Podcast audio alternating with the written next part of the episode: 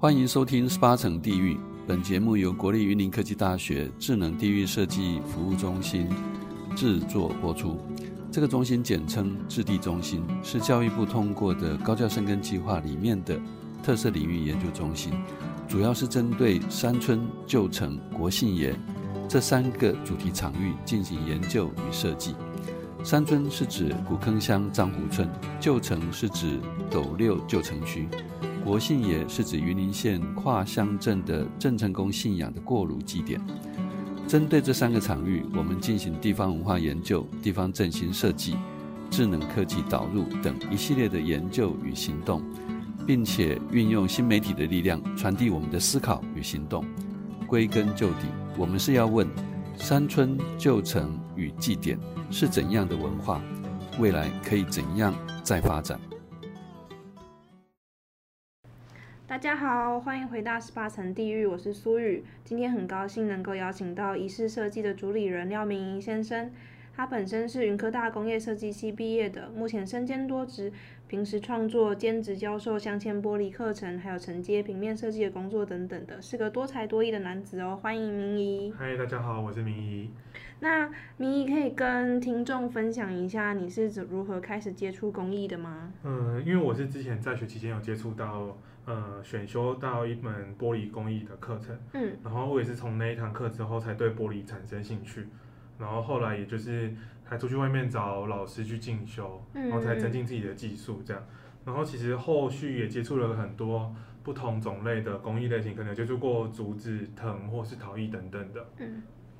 那你近期或是近年有没有什么作品可以跟听众分享的吗？因为刚好在今年年初有被设计师邀请一起去台北的星光三月。一起联合展出，然后是一个家具设计的展览。嗯，然后其实会有这个机会是从毕制的时候开始，然后那时候毕制刚好是我的指导老师幸福老师给我一个很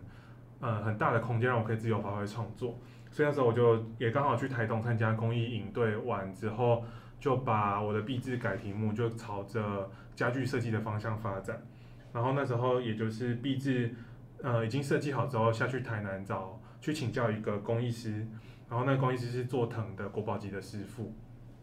然后去去找工艺师之后，我们就讨论，然后修整设计，然后也是刚好在那时候我在做壁纸的时候，也跟着师傅一起制作，然后在过程中刚好是家具设计师是方和家具的家具设计师刚好过去，然后看到我的作品就会蛮喜欢的，然后就问我看看有没有机会可以一起联展，那那时候其实也是因为疫情也被拖了延宕了好几次。对啊，所以到今年年初终于可以跟设计师们一起在台北联展，对啊，大概是这样子。然后这个作品在毕制的当年也有拿到经典新秀的年的产品设计类入围这样子。哦，那也是还蛮好的机会。你最近，哎，你是去年毕业的吗？对，去年毕业的。那目前应该就是算是独立接案的状况。嗯。对，目前都还是先独立接案的状况。嗯。那毕业前跟毕业后有没有什么心境上的转变吗？其实有诶，我觉得在学校的时候，其实学校资源蛮丰富的，可以很尽情的使用一些学校的设备。嗯。但其实如果当我们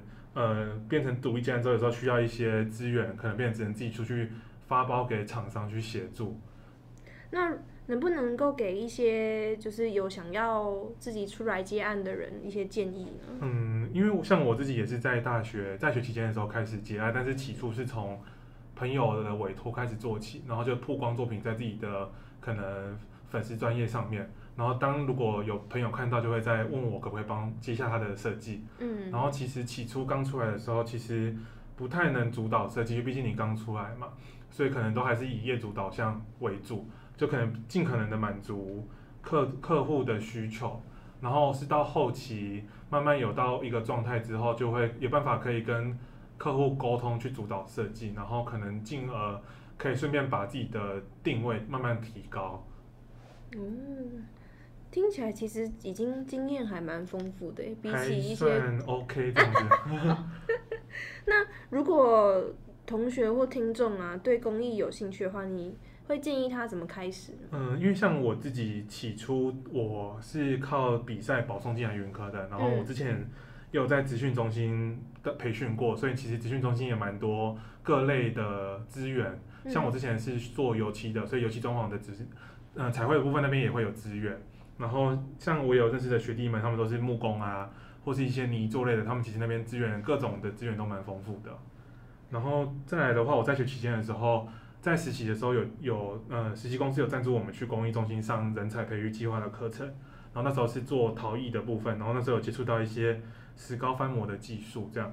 那像如果真的不太有机找不到机会的话，或许也可以从那种工作室的 DIY 课程，先从这个去做切入，可能会比较容易上手。哦，可以多尝试才知道自己比较诶、欸、对哪一种材质最有兴趣。对啊，嗯，因为我其实也是接触到很多材质，就是大家都会去接触到一点点。对啊，然后像其实。印刷也是一个工艺，因为像我自己做呃设计案的时候，可能需要帮业主发包，嗯，我也是边做设计之后，也去印刷厂现场看，才知道原来印刷有很多学问在里面。所以其实印，我觉得不同职业都有不同的工艺的技术在里面，因为其实像工艺的类别里面，纸艺也算其中一个。对，纸艺也是其中一种。对，对啊，嗯。只是像我之前自己搜寻的时候，其实台湾的纸雕艺术家没有到很多。嗯，对啊，因为其实我觉得现在很多台湾工艺的人才都在流失了，所以其实因为协连协助我的呃工艺师也快退休了，然后因为就是嗯现在人才流失蛮严重的，所以我就觉得。好像需要回来传承这个工艺的部分，所以其实我像玻璃在兼课的时候，其实我都是比较偏向是把我会的技术传承给课堂的学生们，对，让学生们感兴趣，再继续让他们也诱发他们的兴趣，再去继续创作这样子。如果从就是你现在手边会的工艺的技能里面，你会应该说你都会持续做精进，那你？能不能从中选出一个你最有可能就是持续创作发展的类别呢？持续发展的话，应该是镶嵌玻璃，因为我是从在学期间大一就一路玩到创作到毕业，嗯、对啊，其实，在过程中也都蛮多接触到人家委托我刻字，帮他刻字画他想要的小物，对啊，所以可能从玻璃盘啊、灯具啊，都等等的花器也都有设计过这样子。你会有自己规划就是镶嵌玻璃的课程吗？你自己的？自己的，因为我之前有有在外面开过课程，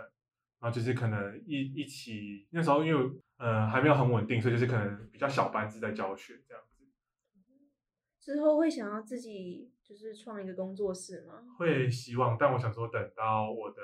整个状态很稳定之后才会才会跨出这一步，我觉得会比较安全一点。如果就是因为自己你会的东西还蛮多的，那你会想要找人一起合作吗？嗯，我觉得合作可以，但是我觉得可能要先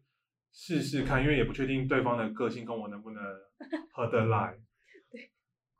那我想请问明仪，你在在学期间的时候有去实习过吗？有耶，我之前在大二大三的时候分别去了。两间不同相关背景的公司去实习。嗯，那像第一间的话，比较偏向是室内设计的公务所。然后那个在公务所里面，其实也接触过很多不不同类型的专案，因为他们的专案蛮多元的。然后那时候我有先去室内设计的案场协助一些现场监工跟一些施作的部分，然后也有接触过艺人的婚礼会场布置，然后还有接触过两个台北的艺术节的装置艺术。制作，然后有一个的话是从弄稻草去做编织，编织成一个装置艺术。然后另外一个的话是弄比较环保议题，我们那时候是弄回收的旧衣架，然后去做成一个蕨类的装置艺术。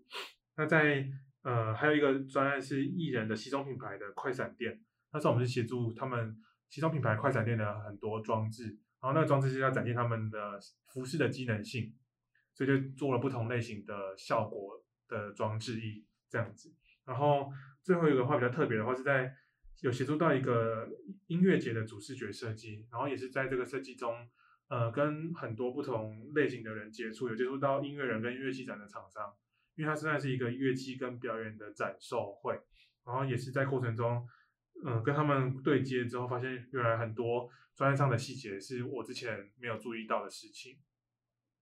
那在第二间实习的话是在。草屯实习那时候也是，呃，那个设计师是工艺相关背景的部分，然后因为其实那时候刚去实习，也不太能协助到太多大型的专案，所以都是当呃在协助很多专案里面的小事情，但也可以从小小事情中去发现一些专案的不同的小细节，那，也可以去理解为什么设计师要这样操作这个专案。然后其实，在过程中，设计师也知道我的毕业设计相关的题目也是工艺相关，所以他也引导我怎么去操作工艺类的题目，然后也教我怎么去执行专案，然后也跟我说要怎么做会比较容易得奖。然后所以其实那时候也蛮幸运，感谢设计师给我很多他自己的经验值。然后所以那时候也蛮幸运，在毕业设计的时候也得了一个不错的奖项。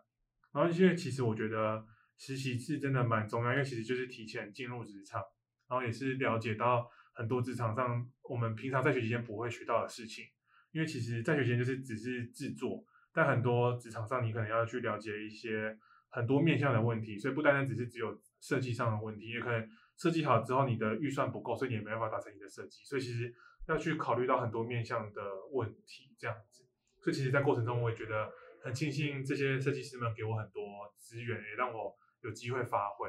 所以其实过程中学到蛮多的。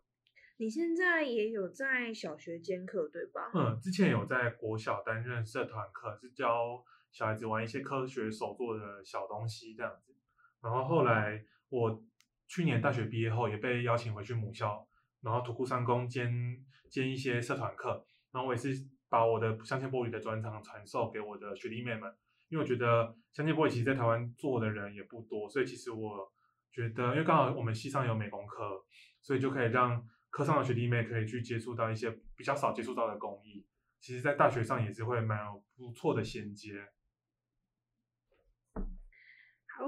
谢谢今天明一很精彩的分享。不会，然后希望我今天的分享对未来有朝着呃公益相关有兴趣的朋友们会有帮助。好，那大家拜拜。拜拜。